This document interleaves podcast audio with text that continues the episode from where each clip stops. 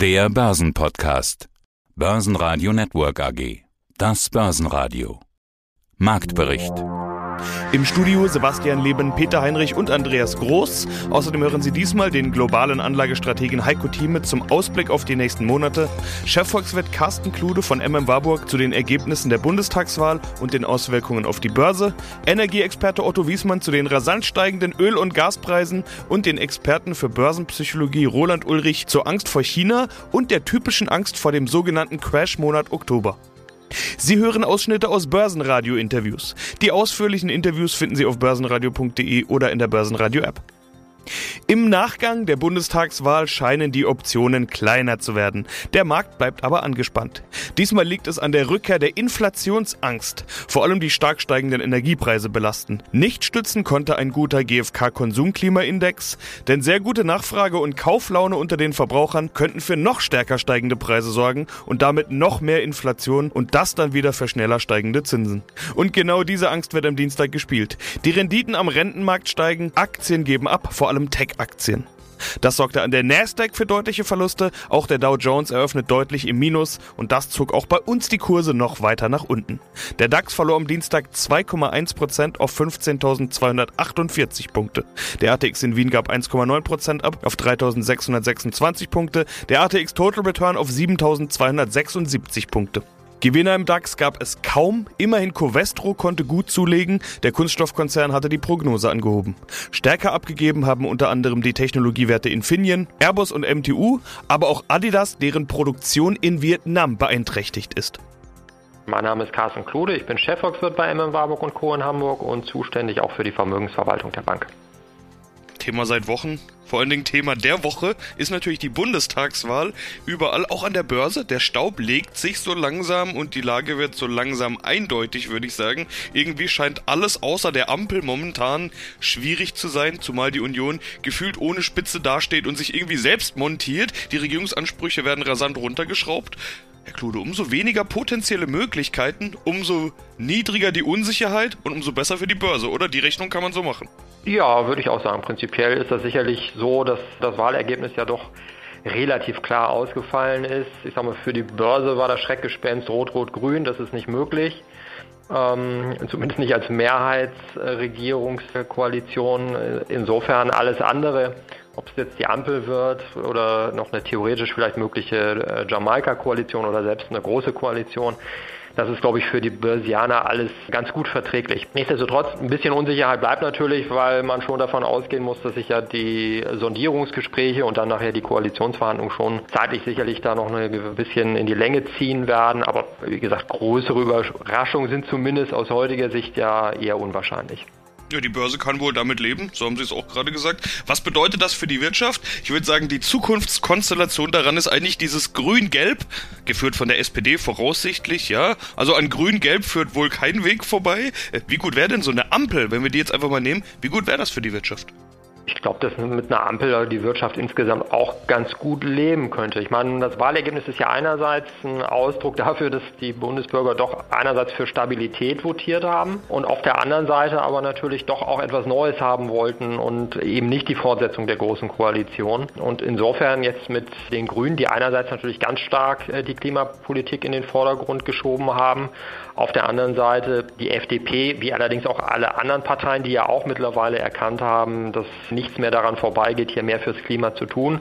Die FDP hat da sicherlich den einen etwas anderen Ansatz, also mehr marktwirtschaftliche Instrumente ins Spiel zu bringen und weniger dirigistische äh, staatliche Eingriffe. Das wird jetzt spannend zu sehen, inwiefern sich die beiden da einig werden können. Aber ich könnte mir schon vorstellen, dass Grün und Gelb ja äh, durchaus auch miteinander regieren wollen. Jeder möchte gerne in die Regierung und letztendlich, ob man es dann mit der SPD oder mit der Union macht, macht vermutlich nicht die ganz großen Unterschiede. Klar, die Grünen, denen wird eine größere Nähe zur SPD nachgesagt, der FDP sicherlich eher zur Union. Aber ich glaube, beiden wird es auch darauf ankommen, hier tatsächlich Regierungsverantwortung zu übernehmen. Und da muss man sagen, okay, die SPD hat die Mehrheit oder hat zumindest mehr Stimmen bekommen als die Union. Und insofern sind sie jetzt hier erstmal im Lied auch eine Regierung zu formen, eine Koalition zu formen ich sag mal, das könnte eine, für die Wirtschaft vielleicht sogar eine ganz gute Situation werden, wenn sowohl die Grünen als auch die FDP mit im Boot sind, weil man da doch dann vielleicht sehr ausgleichende Faktoren dann im äh, Endeffekt zusammenbekommt. Heiko Thieme, globaler Anlagestratege. Die Frage aller Fragen. Was passiert jetzt in den nächsten Monaten? Was passiert vielleicht dann auch im nächsten Jahr? Stehen wir vor einer Korrektur jetzt nach der Wahl oder stehen wir vor neuen Rekorden? Das war mein Thema in der kommentive äh, Korrektur oder neue Rekordhöhen. Und zum Schluss, nach allen Ausführungen, kam ich dann zur Kurzfassung. Die Kurzfassung heißt beides. Und nach wie vor halte ich daran fest, dass in den nächsten sechs Monaten beides möglich ist. Wir haben dieses Jahr bisher keine Korrektur gehabt, weder in den USA noch in Deutschland. Wir haben allerdings bis zu vier Schlaglöchern gesehen, von Mai bis heute gerechnet. Schlaglöcher heißt Rückgänge in kurzer Zeit, die mehr als nur ein oder zwei Prozent ausmachen, zwischen drei bis sechs Prozent. Haben wir vier Ereignisse gesehen, etwas ausgeprägter in den USA als in Deutschland.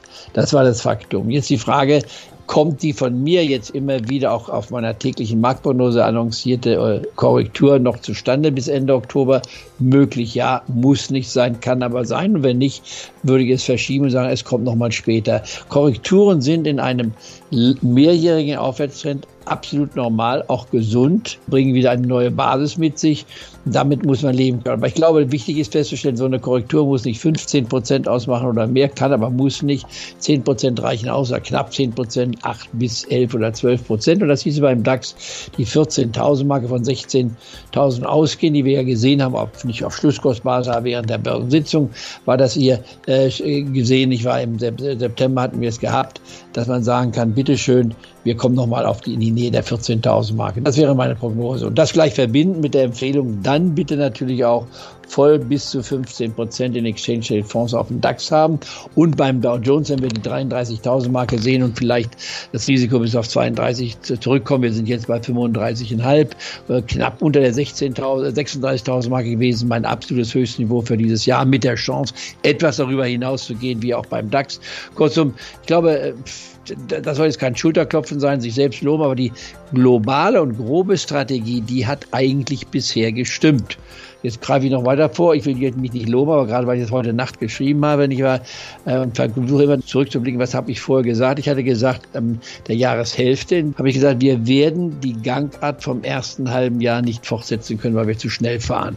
Wir haben nämlich einen Plus von rund 15 Prozent, 13 Prozent, äh, ein bisschen beim DAX und 15 Prozent beim Standard Poor's 500 Index und beim äh, Dow Jones. Ja, diese Geschwindigkeit ist nicht fortsetzbar. Jetzt schauen wir uns mal an, wie das dritte Quartal gelaufen ist. Noch sind drei Tage da oder zweieinhalb Tage davon übrig, nicht wahr? Heute der 28. und dann 29. und 30. Also bis zum Donnerstag läuft es noch. Aber wir haben bisher beim DAX ein leichtes Minus in diesem Quartal die Schwankungen, die gewesen sind, und beim Dow Jones ein leichtes Plus von weniger als ein Prozent. Das ist natürlich weitaus weniger als satte 15 Prozent für zwei Quartale, sprich siebeneinhalb Prozent pro Quartal. Insofern scheint diese Prognose sich zumindest im dritten Quartal zu bestätigen. Jetzt greife ich gleich vor das vierte Quartal, du sprachst vorhin meiner Jahres, Jahresausblick, den bringen wir erst dann im Laufe des vierten Quartals. Den brauchen wir uns jetzt noch nicht zu beschäftigen, beschäftigen uns jetzt erstmal primär mit dem vierten Quartal. Was könnte passieren an Potenzial und Risiken? Ich glaube nicht, dass wir am Jahresende weit über den jetzigen Niveaus stehen. Das heißt, die 16.000 Marke wird auch eine gewisse Maximalleistung sein, vielleicht 16.300, 300, aber 17.000 würde ich äh, wegstreichen, da kommt nicht. Und beim Dow Jones 36.000, ja, war ja meine Höchstgrenze. Und wenn es 36.500 ist, kann ich auch von leben, aber ich glaube schon 37 wird schwer sein, 38 auf keinen Fall. Mein Name ist Odo Giesmann, bin Energie- und Börsenberater, insbesondere für Rohstoffaktien seit 32 Jahren. Das, das vielleicht nochmal nachgefragt mit den mit Gaspreisen. Ist das ein Brexit-Problem? Hat England andere Probleme mit Gas als wir? Bei uns ist ja Gas noch deutlich ja, günstiger andere. als in England. Ja, noch schlimmer. Also in England, wenn man die ganzen Ostblockfahrer ja wieder nach Hause schickt und dann fehlen 100.000 Gastwagenfahrer, ja vor allem auch für Tankwagen. 90 Prozent aller britischen Tankstellen in den Großstädten haben keinen Treibstoff mehr. Die Leute haben vorher gekauft in Panik, vor lauter Angst. Jetzt haben die Tankstellen keinen Treibstoff mehr. Die Leute können ja nicht mehr mal zur Arbeit fahren. Und jetzt tut man das Militär einsetzen, also Militär auch nur begrenzt, nur halt Leute, die auch mit dem Lastwagen fahren können oder mit dem Tanklaster. Ja, ist alles nicht so einfach in England. Und gerade in England ist der Strompreis 700 Prozent hochgegangen. Hängt natürlich auch mit dem starken Gaspreis zusammen. Weil in England wird sehr viel Strom aus Gas hergestellt und nicht mehr so viel aus Kohle, sondern mehr aus Gas. Und der Gaspreis ist weltweit gestiegen. Asien wieder natürlich. In Asien ist die Nachfrage explodiert. Auch von Gazprom geht sehr viel Gas jetzt nach China, in die Türkei, weniger nach uns, obwohl die zweite Pipeline ist ja fertiggestellt. Nord Stream 2 ist fertig. Nur. Nur wir warten jetzt EU da anscheinend noch auf, auf Genehmigungen, ne? dass die auf die Genehmigung. Und, ja, ja. und die kann zehn Monate dauern. Zehn Monate. Ja, ja, im, im Sommer nächsten Jahres, wenn wir kein Gas mehr brauchen zum Heizen oder so. Ja, so könnte ich mir das schon vorstellen. No, Nochmal auf England zurückzukommen. Ich habe einen Kommentar gelesen. Also die hohen Gaspreise stürzen ja die gesamte Branche dort in die Krise. Seit Jahresbeginn ist der Einkaufspreis für das Gas in Großbritannien um 250 Prozent gestiegen. Und da gibt es eine Sonderregelung, da die Energiepreise aber gesetzlich gedeckelt sind, können die Firmen die Preiserhöhungen nicht an die Verbraucher weitergeben. Also auch total spannend. Das heißt, die Verbraucher haben Glück, aber wie Sie schon gesagt haben, da werden etliche Firmen pleite gehen wahrscheinlich, die Energieversorger. Da haben doch die Verbraucher kein Glück, wenn die, wenn die Gas- und Stromversorger pleite gehen. Ja, das sehe ich nicht als Glück an. Und vor allem, wenn, äh, wenn die Düngemittelfabriken, zwei sind ja aus den USA, ja, die produzieren nichts mehr. Da sind sogar die Engländer in die USA geflogen und haben gebettelt, macht diese Düngemittelfabriken wieder auf, wir bezahlen die Verluste weil der Gaspreis so hoch ist, konnten die keine Dünge, also sind die Düngemittel 50 Prozent runtergegangen. Das hängt mit dem Gaspreis zusammen. In England ist die Krise verursacht vor allem durch die sehr, sehr hohen Gaspreise und Strompreise. Die Strompreise sind 7, plus 700 Prozent, das muss man sich mal vorstellen.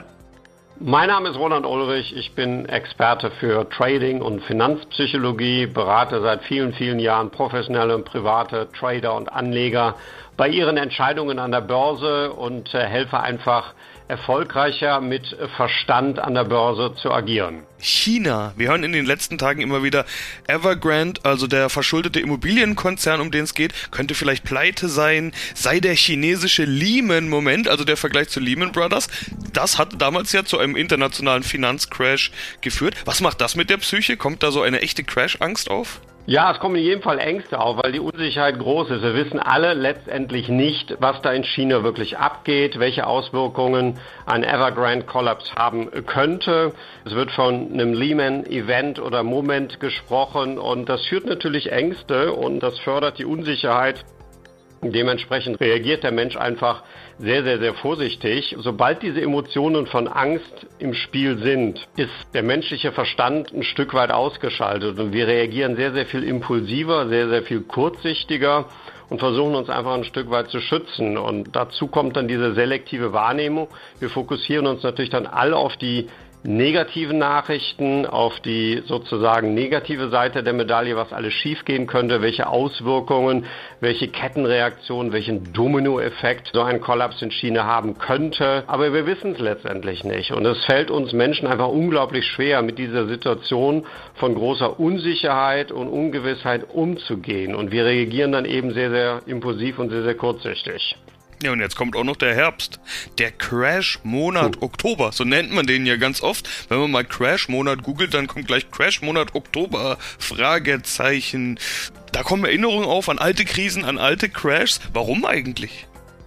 Ja, das sind halt traumatische Erfahrungen, äh, die wir alle mitgemacht haben. Wer etwas länger an der Börse unterwegs ist, der hat eben schon eine Menge Crashes erlebt. Und wir haben einfach sehr viel häufiger Crash-Situationen, als wir gemeinhin glauben. Ich meine, allein in den letzten 20 Jahren haben wir mehrere Crashs erlebt. Das war das Platzen der Dotcom-Blase im Jahre 2000.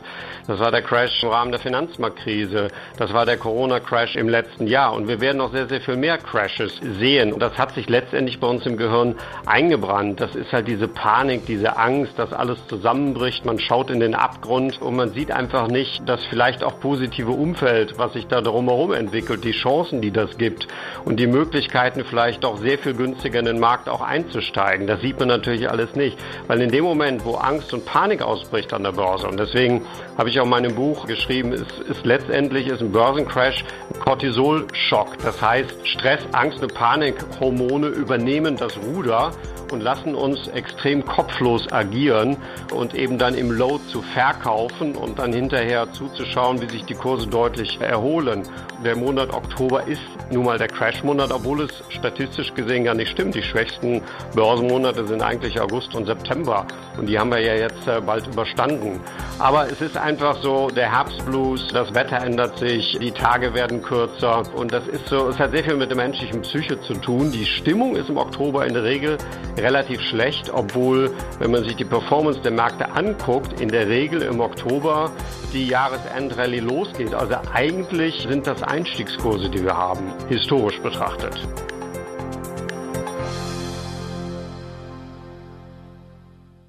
Börsenradio Network AG Marktbericht